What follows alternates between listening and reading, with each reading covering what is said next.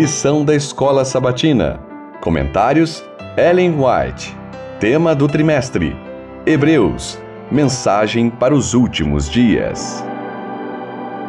Lição 5. Tema: Jesus, o doador do descanso.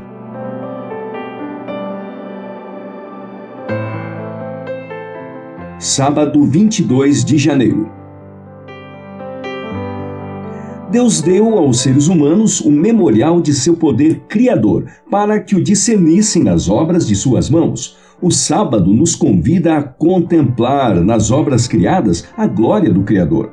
Por desejar Jesus que assim fizéssemos, foi que envolveu suas preciosas lições com a beleza das coisas naturais. Mais do que em qualquer outro dia, devemos, no santo dia de descanso, estudar as mensagens que Deus escreveu para nós na natureza. Devemos estudar as parábolas do Salvador, onde ele as pronunciou nos campos e prados, sob céu aberto, entre a relva e as flores. À medida que adentramos no âmago da natureza, Cristo torna sua presença real para nós e nos fala ao coração de sua paz e amor. Parábolas de Jesus, página 25. O sábado foi santificado na criação.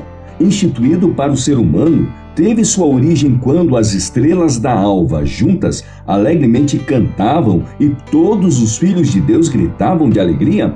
Jó 38:7. A paz pairava sobre o mundo, pois a terra estava em harmonia com o céu. Deus viu tudo o que havia feito e eis que era muito bom. Gênesis 1:31. E ele repousou na alegria de sua obra concluída.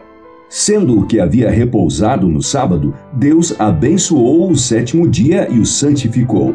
Gênesis 2:3. Separou-o para uso santo.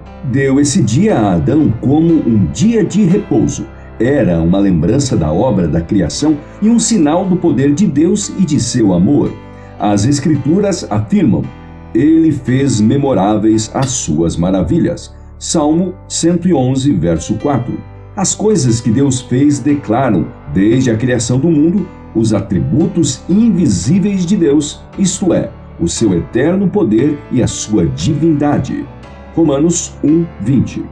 O sábado será um prazer a todos os que o recebem como sinal do poder criador e redentor de Cristo. Vendo Cristo nele, alegram-se no Senhor.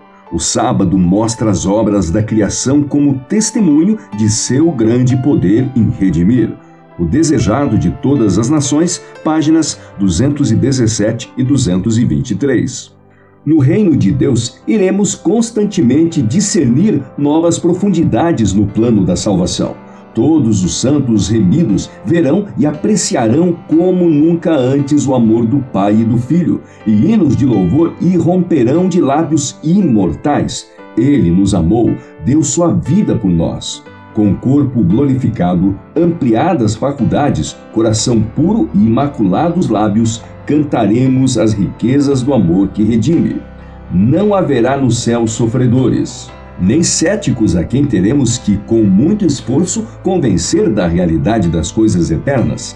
Nada de preconceitos a derrubar. Todos serão suscetíveis a esse amor que ultrapassa o entendimento. Repouso, sim, graças a Deus, há um repouso para seu povo, onde Jesus guiará os remidos a verdes prados, junto a correntes de águas vivas que alegram a cidade de Deus. Será então atendida a oração de Jesus ao Pai. A minha vontade é que, onde eu estou, também estejam comigo os que me deste. João 17, 24, para conhecê-lo, 31 de dezembro, página 371.